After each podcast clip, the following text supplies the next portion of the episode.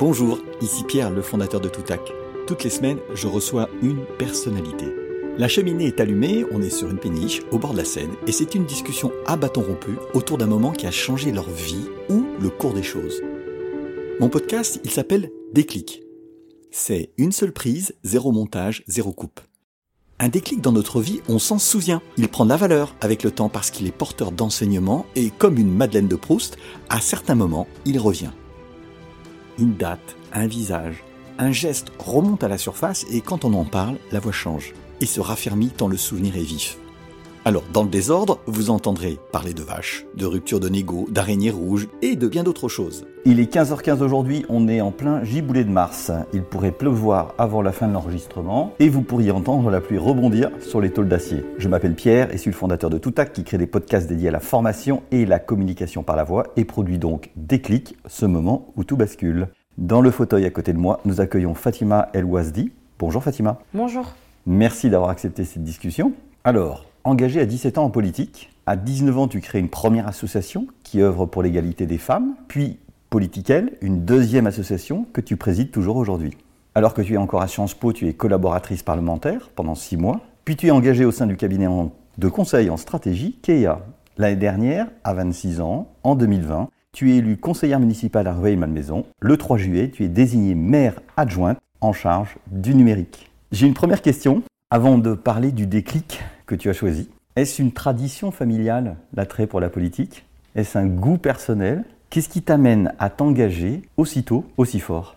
C'est plusieurs choses. Il n'y a pas forcément d'engagement politique dans ma famille. Euh, je viens pas forcément d'un milieu où on parle politique euh, euh, le matin, le midi, le soir. En revanche, ce qui est important pour moi, c'est de donner un sens à ce que je fais et d'être engagée. Toute ma vie, j'ai été engagée sur plusieurs sujets. Et quelque part, aujourd'hui, la politique, ça me permet d'assurer la continuité de ce sens à ma vie. Et je pense que c'est ce qui m'anime et ce qui me passionne. Depuis maintenant, on va dire presque 10 ans, puisque je vais bientôt fêter mes 27 ans dans quelques mois. Le goût pour la politique, il m'est venu de par mon éducation, euh, de par l'école. C'est vrai que j'ai eu la chance d'avoir de très bons professeurs et moi je me suis passionnée dans les cours d'histoire. Je me passionnais déjà dans plein de thématiques sur l'histoire de France. J'aurais adoré les histoires de royauté et aujourd'hui encore je me passionne. Je lis Point de vue, j'assume totalement de lire Point de vue. C'est un magazine que je lis euh, de façon hebdomadaire. J'aime bien ces histoires de pouvoir, de conquête du pouvoir et donc l'histoire, c'était ma matière préférée. J'ai eu de très bons profs d'histoire, notamment au lycée. Ils nous ont aussi insufflé le sens critique et l'esprit critique. J'avais un prof d'histoire en seconde, je crois, ou en première, je sais plus. Avant ma terminale, et aussi en terminale, j'avais un très bon euh, prof d'histoire. Et tu aimais débattre? C'est-à-dire que la politique, c'est Oui, mais en fait, j'avais une super classe en première et en terminale où on débattait politique. Ça veut dire, et en plus, il se trouve qu'en terminale, c'était les élections présidentielles. Et bon, l'ironie du sort, c'est que j'avais pas pu voter parce que j'avais eu 18 ans entre les deux tours. Ah. Et je crois que j'avais pas le droit de voter au deuxième tour alors que j'aurais voulu voter. Mais j'ai appris que c'était possible de voter au deuxième tour, donc peut-être que je me suis fait avoir. Mais enfin bref. Mm. En tout cas, j'ai voté aux législatives de juin 2012. On parlait beaucoup politique avec mes amis euh, qui sont encore mes amis aujourd'hui. On avait des profs d'histoire qui nous ont insufflé vraiment. J'avais monsieur, euh, monsieur Wetch, voilà, s'il m'écoute. Alors, il n'était pas du tout du même bord politique que moi. C'était quelqu'un, c'est un professeur plutôt ancré à gauche euh, qui nous faisait lire euh, des bouquins euh, intéressants qui moi qui me passionnaient. C'est lui qui m'a fait lire Stefan Zweig, des auteurs qui pour moi, enfin pour moi j'étais extrêmement marquée par, par le monde d'hier. Mm. Parce que c'est un livre, en fait, je trouve qu'il se reflète encore dans la société d'aujourd'hui, c'est-à-dire qu'on a le retour aussi de ces extrêmes, et encore plus avec le numérique. Et c'est des choses qui me parlent encore, on, nourrit encore, expression que j'aime pas dire, mais on nourrit quand même la bête immonde en permanence. Et c'est difficile de se dire qu'on peut retomber dans des travers, et on voit bien ce qui se passe aujourd'hui en Pologne, où euh, les droits des LGBT sont pas respectés. Des exemples comme ça qui montrent quand même qu'on croit vivre dans un monde progressiste, mais en fait on est juste en France, en fait on est dans notre bulle, mais ailleurs les droits sont pas respectés. Il, y a, encore des homosexuels qui sont condamnés à des peines physiques. Tu parles beaucoup de, de tu lisais, mais tu lisais beaucoup les réseaux sociaux. Tu avais l'impression de t'informer en 2012. Ah si, mais alors moi j'ai rejoint Twitter quand j'étais hyper jeune en 2009 au niveau du collège. Donc moi j'ai suivi aussi la politique très tôt sur les réseaux sociaux. En 2012 j'ai live tweeté la campagne. Moi j'ai live tweeté les, les émissions politiques. Il n'y a plus de talk show politique euh, comme avant où on pouvait à peu près dire euh, beaucoup plus de choses qu'on ne peut dire aujourd'hui parce que je pense qu'on se censure davantage en, 2021 qu'on se censurait en 2012. Des émissions comme On n'est pas couché, des émissions politiques avec des hommes politiques, mais j'ai passé des soirées même au siège de l'UMP à faire des tweets sur la politique. Donc oui, j'ai été très. T'étais mordu. Et c'est pour ça que tu fais Sciences Po Oui, en fait, Sciences Po, je voulais le faire depuis la seconde. Parce que c'était l'école. Je l'avais dit, je me souviens, à ma professeure à l'époque principale, je disais, oh, je vais faire Sciences Po. Donc elle m'a dit, bah écoute, tu devrais préparer, faire une prépa. Donc elle m'a un petit peu expliqué les choses. Moi, c'est vrai que j'avais pas forcément les codes. Donc j'ai fait une prépa en terminale qui m'a servi à me structurer. Et ça a été important pour moi de moins savoir ce cadre. Je pense que peut-être que j'aurais pas été aussi motivée si j'avais pas eu ce, ce cadre. Ensuite, pour moi, c'était une évidence. C'était l'école de l'excellence. C'était l'école des hommes et des femmes politiques que je voyais à la télé. Euh, j'avais forcément envie de faire Sciences Po et j'étais très contente d'avoir été prise. Voilà, il y a eu d'abord ces écrits que j'ai réussi à passer. Et je me souviens très bien du sujet d'histoire de, de, Sciences Po. C'était le Premier ministre dans la Ve République. Ça reste un sujet d'actualité. Et j'ai commencé et j'ai fait, une, j'ai fait ma. Et, en fait, passionnée de politique, forcément, j'avais beaucoup de verbatim, je lisais beaucoup de choses. Et forcément, j'avais ressorti cette phrase qu'avait dit Nicolas Sarkozy sur euh, François Fillon. Mais moi, le Premier ministre, c'est mon collaborateur. Donc c'était. J'ai commencé comme ça. Et moi, j'ai réussi à avoir une bonne note en histoire. J'ai réussi aussi à m'en sortir sur l'épreuve de philosophie. Et du coup, j'étais entre 10 et 12. Et j'ai passé les entretiens. J'ai eu un super entretien d'ailleurs euh, c'était en juillet, je m'en souviens très bien. Première fois que j'allais à Sciences Po, j'avais même pas fait les portes ouvertes, donc je suis allée à Sciences Po, j'ai découvert, j'étais avec moi, mon jean basket, euh, j'étais moi-même, quoi, j'en ai pas fait trop, des tonnes. Et j'ai eu une super discussion, m'a posé plein de questions sur la politique, sur mon parcours, qui je suis, etc. Puis je pense qu'ils avaient aussi mon dossier scolaire, donc ils voyaient que j'étais une bonne élève. Et au moment où j'ai vu les résultats d'admission, bah, j'étais très heureuse, mes parents étaient très heureux. Donc c'était vraiment un, un, accomplissement personnel, parce que je pense que c'était pas écrit euh, d'avance, quoi. Hmm. Je vais te poser la question traditionnelle, c'est quel est le déclic que tu as choisi? Est-ce que tu peux nous dire ce que bah, c'est et ce que ça a enclenché? Bon, je pense qu'il y en a peut-être deux. Mon déclic vraiment pour euh, m'engager en politique, moi je suis un bébé Sarkozy. Hmm. Moi j'ai rencontré Sarkozy par hasard dans la rue à côté de son QG en 2012. Et en fait, c'est dans la foulée de cela, je me suis dit, mais c'est quand même dingue. J'ai envie de m'engager, j'ai pas envie que François Hollande soit le président de la République. Bon, malheureusement, ça n'a pas été suivi d'effet, j'ai pas eu de chance. Ma première élection, ça a été une première défaite. Mais oui, déjà, ça a été le côté, j'ai des convictions, j'ai envie de les porter, j'ai envie de les matérialiser. Et donc, je me suis engagée dans la campagne de Nicolas Sarkozy euh, début 2012. De façon assez euh, minorée, mais quand même. Donc après, j'ai rejoint Ça veut dire quoi quand tu t'engages de manière minorée? Parce, qu'on peut, Parce que c'était pas l'engagement d'après. Pour moi, euh, mes premiers engagements, c'était d'aller à des meetings. Déjà, aller dans un meeting politique quand on a 17 ans je veux dire, c'est pas naturel, c'est pas quelque chose que, les autres gens font. Enfin, moi, mes, mes copains, ils allaient pas dans les meetings de François Bayrou, ils allaient pas. Enfin, je sais même pas si, je me souviens même pas si François Bayrou était candidat, mais ils vont pas dans les meetings politiques. Donc, c'était vraiment quelque chose, déjà, à mon âge, un peu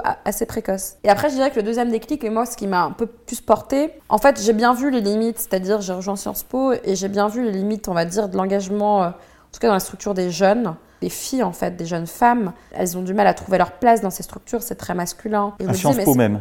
À Sciences, Po, oui, déjà à Sciences Po, dans les associations politiques, c'était pas les femmes qui avaient le pouvoir, ou elles partageaient pas le pouvoir avec les hommes. Et en plus, elles faisaient beaucoup de choses, mais elles n'étaient pas forcément très valorisées ou récompensées. Et ça, ça m'a beaucoup frappé. Et c'était peu importe la couleur politique. T'as un exemple Tu sais, parfois, on a un petit film qu'on commence à se raconter sur un sujet, mais ça ne suffit pas. Est-ce que tu te souviens d'un moment ou d'une phrase ou d'une situation?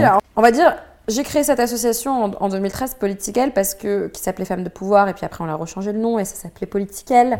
Mais en, en, ayant cette idée, en fait j'en avais ras-le-bol. J'en avais ras-le-bol de voir que tu pouvais être très pertinent, tu pouvais faire plein de choses, mais tu tout, tout, le temps, euh, tout le temps minoré. Et je le voyais bien, c'était à l'UNEF, c'était à l'UMP, c'était au PS, enfin c'était, c'était peu importe la couleur politique, c'était même pas une question d'être progressiste ou de ne pas être progressiste. C'était, c'était un ras-le-bol généralisé. Et après, moi, j'ai expérimenté aussi le sexisme, c'est-à-dire que... Parce que tu étais jeune ou parce que tu étais une femme? Parce que en fait, moi, je y a aussi les deux, non? Non, mais moi, je cumule beaucoup de choses. C'est-à-dire, j'ai toujours dit, je cumule le fait d'être jeune, je cumule le fait d'être une femme, je cumule le fait d'être issue d'une minorité euh, visible, même si j'aime pas le mot, mais le Tes fait parents sont euh, marocains d'origine marocaine? Oui, oui, oui, je suis d'origine marocaine euh, et fière d'être d'origine marocaine. Je trouve que ça ajoute beaucoup d'histoire à, à, ce, mais à ce jeune femme d'origine marocaine dans un parti, ça, ne le fait pas. En fait, ça fait beaucoup de de choses qui vont te donner, on va dire, en fait, toi, tu es là parce que tu es ça, ça, ça. Tu as l'impression que tu causes des, des cases. Donc en fait, on n'a pas envie qu'on te dise, mais parce que tu es une fille, tu es là, ou parce que tu es d'origine maghrébine, que tu es là. En fait, on a envie juste d'entendre, tu es là parce que tu es bien, en fait. Tu as les compétences. Tu fais le job. Ouais, tu fais le travail, tu sais parler, tu sais. Mais est-ce que tu as des, des, des, exemples J'ai un, exemple, j'ai un exemple, j'y ouais. Et ce qui était marrant, c'est que, donc, dans le prolongement de mon engagement, il y avait des listes syndicales à Sciences Po. Et je me suis mise dans un engagement, euh, dans, dans, une liste, et donc j'ai été euh, colistière, je me souviens même plus à quel endroit. Et j'ai eu retour d'un ami qui me dit Non, mais Fatima, elle a été euh, numéro 2 de la liste, ou je sais plus combien j'étais, numéro 3, enfin peu importe le, le, rang. Oui, mais elle a été là parce qu'elle elle a couché avec moi. Alors que c'était faux. Hmm. Déjà de 1. Il me dit, mais comment on peut encore dire ça quand on a genre 18, 19 ans. Ouais, c'est horrible.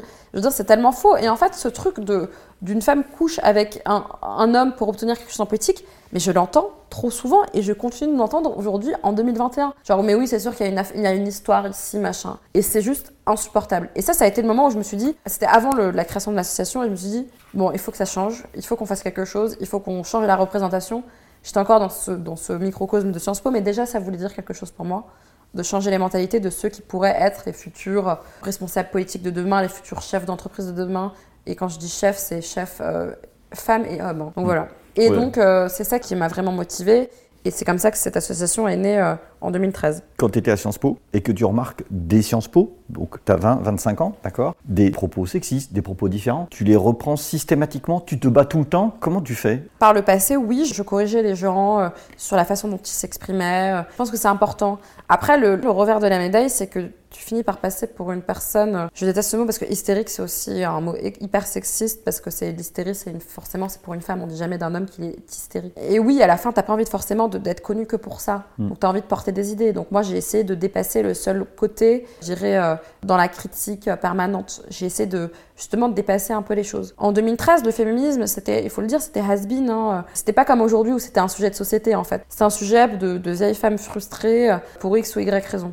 Et on a mis du temps à se dire, le féminisme, en fait, c'est encore un sujet d'actualité. Parce qu'en fait, on peut avoir 20 ans. En fait, c'est tellement ancré en nous, c'est dans notre éducation, qu'il faut qu'on arrive à se dépasser de cela. Donc moi, je, critiquer, non. Euh, moi, je vois bien qu'il y a des féministes aujourd'hui, ils passent leur temps à critiquer sur Twitter, à reprendre et tout. Maintenant, j'ai décidé d'être dans une posture de construction donc de porter des idées. Oui, il faut dénoncer des choses. Moi, je les dénonce encore. En 2021, je continue de dénoncer des, choses qui me révoltent. Ce qui s'est passé, par exemple, le meurtre d'Alisha euh, à Argenteuil, que que j'assimile à un féminicide parce qu'elle a été tuée par son ex et, en plus sa nouvelle copine. Pour moi, c'est des choses qui me révoltent et je continue de les dénoncer, je fais des choses. Mais derrière, je propose des choses. Je construis des, formations sur le cybersexisme, sur le cyberharcèlement, de me dire, il faut construire, il faut mettre des cadres à des situations.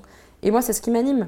Et ce qui m'animait aussi, c'était de dépasser le côté hyper idéologique du féminisme. J'ai créé une association en me disant, en fait, si tu n'inclus pas les hommes dans la lutte, tu perds ton temps. Si Et tu des jeunes entre, hommes, entre toi, tu peux inclure des jeunes. Je reviens sur la politique parce que c'est un milieu que tu choisis. Tu l'appelles politiquel, donc c'est pas neutre. Qu'est-ce que ça rajoute d'être en politique par rapport à ton combat? Ou tu vois, en quoi c'est spécifique? En quoi c'est spécifique d'être féministe quand tu fais de la politique? Ouais, mais même pourquoi bah, tu, te bats dans ce milieu-là? Tu penses qu'il est particulièrement sexiste ou qu'il est particulièrement important de changer les choses là? La politique est un monde violent. Qu'on soit une femme ou un homme, c'est c'est d'une violence, on ne se rend pas compte. C'est une violence, c'est la violence en continu tous les jours, tous les jours, tous les jours. De, la violence à la fois en interne et en externe. Et je dirais la violence, même pas, même pas tes opposants qui sont les plus durs, c'est les gens que tu, que, tu côtoies au quotidien. Mais c'est parce qu'il y a de l'envie Pourquoi Parce qu'il y, a beaucoup de, il y a beaucoup de jalousie dans la politique. Il y a beaucoup de jalousie. Moi, c'est vrai que, bah, écoutez, avoir 26 ans, être la plus jeune adjointe euh, d'une mairie euh, où le maire, il a trois fois votre âge, euh, littéralement, voilà, c'est pas facile. Il faut quand même il faut quand même s'imposer. Et les gens ne comprennent pas que pour arriver là où je suis à mon âge, c'est que j'ai dû vraiment travailler, et j'ai dû m'imposer, et que j'ai dû montrer ce que, que je vaux. Et ça m'a pris du temps. J'ai pas été élue du premier coup. Enfin, c'était ma première élection pour l'instant. J'ai jamais pris gain autre mandat. Je veux dire, j'ai pas été tout de suite prise, quoi. Ça m'a pris du temps. Ça m'a pris presque, je sais pas, 10 ans pour être élue, quoi. Donc, euh, et d'avoir des responsabilités, et d'avoir de belles responsabilités. Et la politique, c'est un monde extrêmement violent. Et les gens comprennent pas. Les gens veulent être à votre place, mais ils se rendent pas compte de tous les sacrifices derrière. Enfin, moi, quelque part, j'ai quasiment pas de vie euh, personnelle, mais parce que je suis pleinement engagée dans, et investie dans mon mandat. Et c'est aussi un choix personnel, parce que je, c'est ce que j'aime, c'est ce que j'ai envie de faire. Pour l'instant, j'ai envie de construire ça, et puis après, on verra pour la suite, quoi. Mais les gens ne se rendent pas compte. Et quand tu dis c'est violent au quotidien, c'est-à-dire que quand tu es dans une campagne, le quotidien, c'est coller des affiches, c'est beaucoup de choses de terrain, je pense, pour arriver à gagner. Bah et ça, ça se mesure à quoi, cette, violence je, dirais, il y a plusieurs stades. Aujourd'hui, il y a plusieurs types de militants. Il y a les militants voilà, qui sont sur le terrain, qui vont... Euh, tracté, collé. Euh, je dirais vraiment ça, c'est euh, c'est le package de base. Moi, je, pendant la municipale, je collais tous les soirs. Tous les soirs à 20h, à 21h, je vais aller coller. C'est fun, non Aussi? Moi, j'adore coller, je trouve ça hyper. Euh, c'est marrant, ça permet de vider l'esprit. On est dans une voiture, on est avec des, avec des amis, des, des camarades politiques, on papote, on met de la musique, on, voilà, on passe de bons moments. Donc, moi, à coller, j'aime bien ça. Tracter aussi, j'adore ça parce qu'on est sur le terrain, on parle avec les gens, on rencontre. Et moi, si je fais la politique, c'est parce que j'aime les gens, c'est parce que j'ai envie de porter des idées et que j'ai envie de changer les choses profondément. Déjà, ça, se ressent aussi déjà dans le côté féministe de ma personnalité parce que j'avais envie de changer les choses pour les femmes sur plusieurs aspects sur la politique, mais pas que, c'est sur la société. Donc voilà, ça c'est un peu le package de base. Ensuite, il y a plusieurs stades dans le militantisme. Moi j'ai commencé comme ça, puis après je suis montée en compétences. Après, il y a le côté euh, porter des idées, écrire des idées, rédiger des tribunes, rédiger d'argumentaires. Ensuite, c'est de faire des réunions, de, faire du réseau. La politique, c'est beaucoup une affaire de réseau, de connaissances, de connivence. Mais quand, quand on est engagé. Il faut, savoir le faire, c'est pas donné à tout le monde. Hein. Mais quand on est engagé comme tu l'es là, je te vois, mais les personnes qui vont t'entendre, donc on comprend que tu es engagé. Comment on fait pour être engagé et pas se griller avec tout le monde Parce que c'est pas si simple, j'imagine. Bah, de toute façon, la politique, j'ai appris, je ne ferai jamais consensus. J'ai fait le deuil de me dire je serai consensuel, parce que je ne le serai jamais. Et si tu pars en politique en te disant il faut plaire à tout le monde, ça n'arrivera jamais. Parce qu'en fait, pour avancer en politique, j'ai appris un truc. Il faut savoir prendre des choix et les incarner. En fait, à terme, en politique, les hommes politiques y arrivent, les hommes et les femmes politiques y arrivent. Tu dis beaucoup les hommes politiques. Oui, hein. parce que on voit bien que même moi, je suis très. J'ai intégré tellement de sexisme en moi, même si je m'en défais tous les jours, mais c'est pas facile.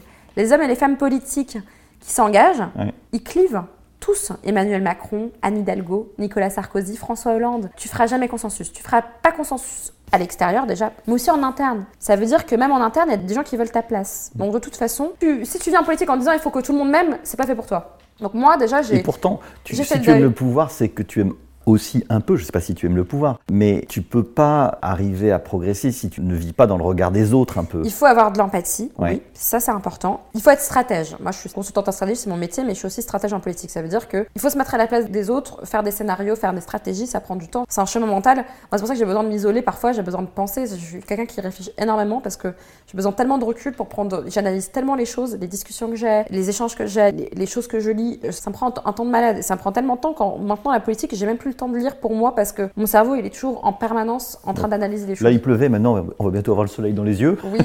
Et ce qui est intéressant aussi, c'est que ce que je disais, si tu viens en politique pour être, faire consensus, c'est pas la peine. Donc moi, j'ai fait le deuil de ça. Je me dis maintenant, il faut incarner des choses. Il faut porter des idées. Il faut pas avoir peur d'aller au combat parce qu'à la fin, les gens se rassembleront toujours autour de personnes qui incarnent des idées, qui incarnent un projet. Et les gens aiment avoir une vision, une direction. Prendre son temps, c'est bien. Mais en politique, le temps, il est hyper rapide, il est court. Donc, il faut des actions, il faut penser, il faut être action-réaction. Et ça, c'est important parce que c'est ça qui permet aussi d'avancer. Moi, j'ai avancé comme ça, c'est-à-dire que j'ai appris à prendre du recul, à penser et à analyser les choses et à agir en ayant vraiment tous les scénarios en tête. Et ça, ça m'a pris du temps. Et ça m'a pris peut-être 5-6 ans pour l'acquérir, etc. C'est le fait de mon association, c'est le fait de mon travail, c'est le fait de mes échanges et de mon expérience politique de militantisme. Et ça m'a pris tellement de temps. Et maintenant, j'ai compris les codes. Mais ça prend du temps d'assimiler les codes de politique. C'est pour ça que les gens qui commencent à peine ne comprennent pas. Et ça prend du temps. On n'attend pas de, la politique que vous fassiez consensus. Même Nicolas Sarkozy, dans sa propre famille politique, il faisait pas consensus. Mm. Chirac, il lui a mis des bâtons dans les roues pendant 100 ans. Mm. Mais c'est quand même imposé pour. Euh, mm. Il est allé. Il, il, était candidat pour, pour diriger l'UMP. Il a réussi. Et ensuite, il a été candidat à la présidentielle, et ensuite, il a été élu. Et tout ça, ça prend du temps. Si je reviens sur ton, ton combat dans ton association, qu'est-ce que tu mets en avant dans cette association pour faire la différence pour des femmes qui veulent s'engager? Les gens qui viennent dans mon association me disent tout le temps je viens parce que vous n'êtes pas dans de la politique politicienne. Moi, je suis très engagée en politique, mais pour le coup, pour mon asso, je défendrai toujours les gens, même, de, même pas de ma famille politique, des gens qui ne sont pas mes opposants, mais je serai toujours solidaire. Je ne vais jamais prendre parti sur des bases politiques. Et nous, dans les statuts de mon association, on a mis en, lumière côté transpartisan, mhm. le côté mixité, le fait de se dire. Il y a des hommes dans politique. Bien sûr, il y a des hommes. On a, l'un des fondateurs de l'association, c'est un homme. On a eu historiquement des hommes qui ont été dans le bureau politique. Ça aussi, c'est original. C'est pas dans le cas dans toutes les associations féministes. Et c'est ce que je disais en, tout à l'heure. Quand on dit que les hommes, c'est 48% du problème, parce que c'est 48% des hommes qui sont la population française. Nous, on est 52%, c'est les femmes. Il faut travailler sur les femmes, mais il faut aussi travailler sur les hommes. Moi, si je fais un truc en entre-soi juste avec les femmes, si on, je réunis que des femmes et qu'on fait que des choses pour nous, en fait, la cause ne va pas forcément beaucoup évoluer.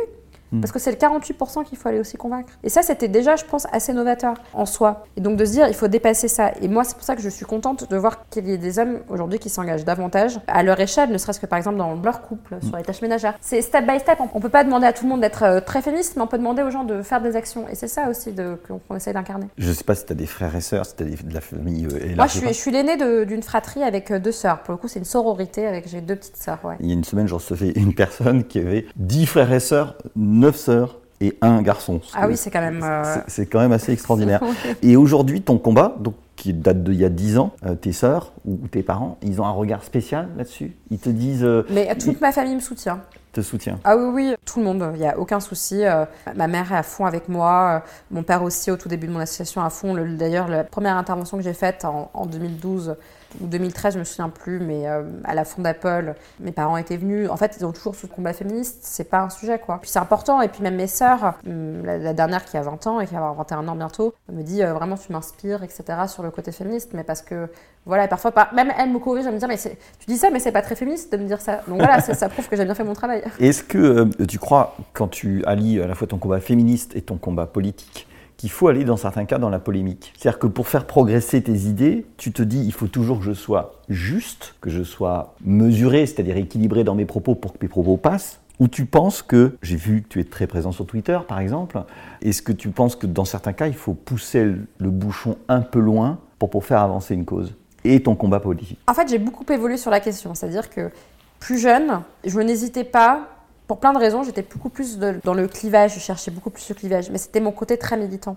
Mm. Et j'ai beaucoup évolué. C'est vrai qu'avant, euh, j'étais peut-être plus encline à, vouloir euh, alimenter des polémiques, à rebondir sur des polémiques, sur des sujets. Et au fur et à mesure que j'ai grandi, j'ai compris que c'est pas forcément la meilleure des façons de faire avancer un projet. C'est-à-dire qu'en fait, à la fin, moi je le vois bien, il y a certaines féministes, je ne donnerai aucun nom, mais je vois bien, à force d'alimenter et de, et de contribuer à des polémiques, etc., à la fin, on en perd le sens. Les gens, on alimente des polémiques sur Twitter, mais Twitter, il n'y a pas 100% de la population française qui est dessus. Donc, on est dans un, déjà, on est dans un entre-soi. Ce qui est important, c'est des sujets importants. Les gens, ils ont besoin de quoi? Ils ont besoin concrètement comment on va changer leur vie? Sur le congé maternité, le congé de paternité, ça c'est des sujets sur lesquels ils vont voir, c'est des sujets qu'il faut porter parce que c'est des sujets, ça implique, c'est la vie quotidienne des gens. C'est l'école, l'éducation des enfants à l'école. Comment on arrive à promouvoir une éducation plus portée égalité femmes-hommes à l'école? Comment euh, à la cour de l'école, les filles occupent mieux l'espace public, l'espace de la cour de récré que les petits garçons parce qu'aujourd'hui c'est pas le cas. Les filles vont occuper une partie, les garçons vont jouer au ballon et en fait elles vont être recroquevillées. Il y a des filles qui jouent au ballon. Qui jouent au ballon, moi j'ai joué au foot donc, euh, bah, donc je m'inclus totalement le truc. J'étais en, pas encarté, mais j'ai été dans,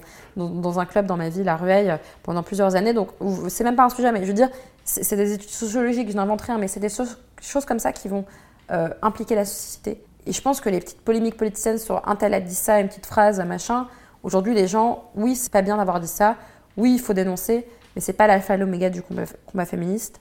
Et pour moi, il faut qu'on arrive à dépasser tout ça. Et moi, j'ai beaucoup évolué. Donc, je suis plus à la recherche du consensus aujourd'hui, poser des bases, et l'association le sert à ça. On évite de rentrer dans des polémiques. On essaie de porter des idées, de porter des projets, d'inviter des gens. Peut-être que eux vont être polémiques, mais nous, on ne sera pas polémiques. Nous, on est un peu, euh, on essaie de mélanger, de mélanger les genres. Moi, j'ai rencontré pendant, enfin voilà, j'ai rencontré des gens du FN dans l'association. Mmh. Mmh. J'ai été dans, dans, ce débat. C'est pas facile pour, il y, a des, il y a des féministes qui me hurleraient à la gueule en me disant mais pourquoi tu vas parler avec, euh, excusez-moi du terme, des, personnes qui sont extrémistes, euh, il y a même des, mots qui diraient, des gens qui diraient fascistes, etc. Moi, j'en suis pas là, j'en suis à me dire, il y a euh, quand même une certaine partie de la population qui vote pour ces gens.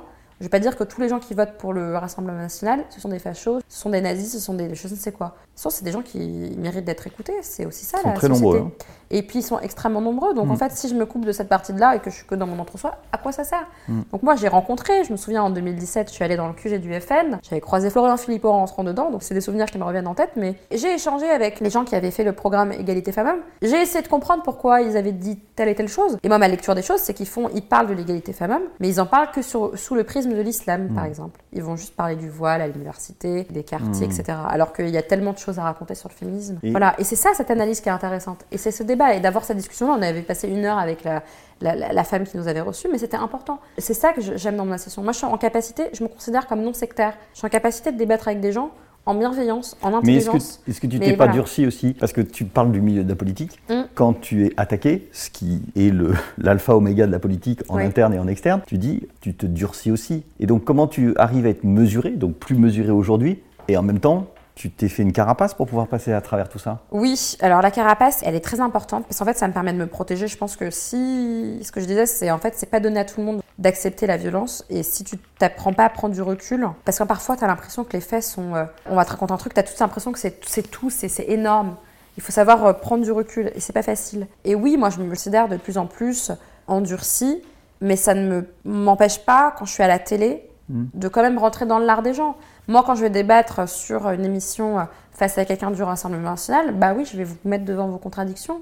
Et je vais le faire avec intelligence et je vais essayer de bien défendre les choses. Et d'ailleurs, c'était marrant parce que sur la question de la vaccination et de la stratégie vaccinale, euh, moi je suis élue en marche et, fière de l'être. Je défendais du coup la politique du gouvernement. Il y avait quelqu'un à ma gauche qui me disait Bravo, je vous trouve extrêmement courageuse parce que vous avez le. Vraiment, on vous sent convaincu par ce que vous dites. Et moi, je suis quelqu'un de convaincu. J'arrive à débattre avec quelqu'un du FN et j'arrive à lui dire bah, Écoutez, ce que vous dites, c'est n'importe quoi, regardez les chiffres, regardez la situation ici, etc.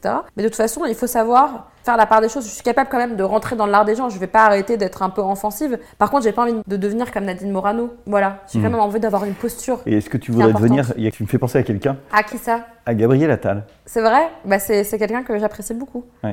Ouais. Parce que quelque part, euh, vous avez 4 ans d'écart, ce qui n'est pas beaucoup. Ah oui, oui, on est très proche d'âge. Hein. Gabriel, je le connais euh, parce qu'il est élu comme moi dans le 92. Et, et le fait qu'il ait évolué comme ça, donc pas dans un, dans un combat féministe, mais aussi vite, c'est quelque chose qui t'inspire Est-ce que tu as des personnes aujourd'hui qui te disent je voudrais marcher dans leurs pas? Tu vois ce que je veux dire en continuer leur combat? Alors, il y a plusieurs personnes, et pour autant, pas forcément de ma, famille politique. Moi, Gabriel, je trouve que c'est quelqu'un euh, de, de, brillant, il est très fort dans ce qu'il fait, il a une sagesse dans ses prises de parole, il a aussi le côté punchline, il est innovant et tout. Vraiment, je trouve que c'est quelqu'un de formidable et il mérite tout à fait tout ce qui lui est arrivé, euh, mm. même si c'est euh, hyper jeune.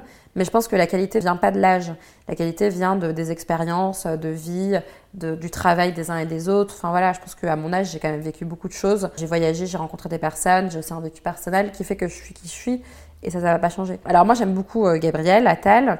Il y a aussi Christiane Taubira qui m'inspire beaucoup. Et pourtant, c'est pas ma famille politique. Elle a été ministre sous Hollande. Mm. Moi, Christiane Taubira, je l'adore. J'adore sur beaucoup de choses. Je trouve une telle sagesse quand elle s'exprime quand elle parle de littérature, quand elle parle du mm. combat, du combat euh, contre le racisme, du combat pour l'égalité femmes-hommes, du combat pour les droits des personnes homosexuelles, par exemple, à se marier, etc. C'est des choses qui me parlent, elle, elle m'apaise. Et pourtant, c'est pas de ma famille politique, mais il y a plein de gens comme ça qui m'inspirent en politique. Une autre personne qui m'a inspirée, je dis, c'est Armel Sarko. Il a beaucoup de qualités de défaut, mais il a une énergie, une pugnacité. Il, est, mm. est devenu maire très très jeune de Neuilly-sur-Seine. Il s'est imposé dans un département euh, pas facile, donc il inspire aussi, il, il est inspirant à sa façon. Donc voilà, mais c'est vrai que j'ai plein de personnes qui me montrent l'exemple. Emmanuel Macron aussi, je trouve très intéressant son parcours. Le fait euh, de s'être affranchi des partis politiques, le fait euh, de... C'est vrai que moi aussi j'ai quitté l'UMP il y a quelques années maintenant, en 2015, ça fait vraiment très très longtemps, mais j'ai compris que les partis politiques, euh, c'était important parce que ça vous pousse, mais mais c'est pas l'alpha et l'oméga, il faut savoir incarner des projets, il faut les,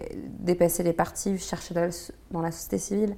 Moi, il y a plein de personnalités comme ça qui m'inspirent. J'aime beaucoup aussi Edouard Philippe aussi dans, dans, un sens. Si je regarde dans le gouvernement aujourd'hui, euh, Elisabeth Moreno aussi, son parcours, j'adore son parcours. Hmm. D'être, euh, parce que comme elle dit, elle est née euh, même pas en France, elle est née au Cap Vert, si je ne m'abuse. Elle n'arrête pas de répéter, je suis une enfant de la méritocratie. C'est des parcours, c'est des choses qui m'inspirent et je respecte beaucoup ces personnes. Et peu importe par ailleurs la famille politique, même Anne Hidalgo, je trouve du mérite. Je l'apprécie pas personnellement, je n'apprécie pas ses idées, mais elle a, du, elle a du mérite aussi. On arrive au bout de nos 30 minutes et traditionnellement, je pose une question à la fin. Oui. Euh, qui est euh, si tu voulais entendre quelqu'un à ta place, que je pourrais euh, inviter dans des clics, ça serait qui? Bah, Plusieurs personnes. Ça dépend si tu restes dans le sujet politique. Pas du tout. J'ai un homme politique qui m'a proposé, c'était Laurent Nunez, faire venir la première femme arbitre Malheureusement, je n'arrive pas à la joindre. C'est quand, ah, même, euh, c'est quand même dommage. Donc, si jamais tu. Non, je pas son contact.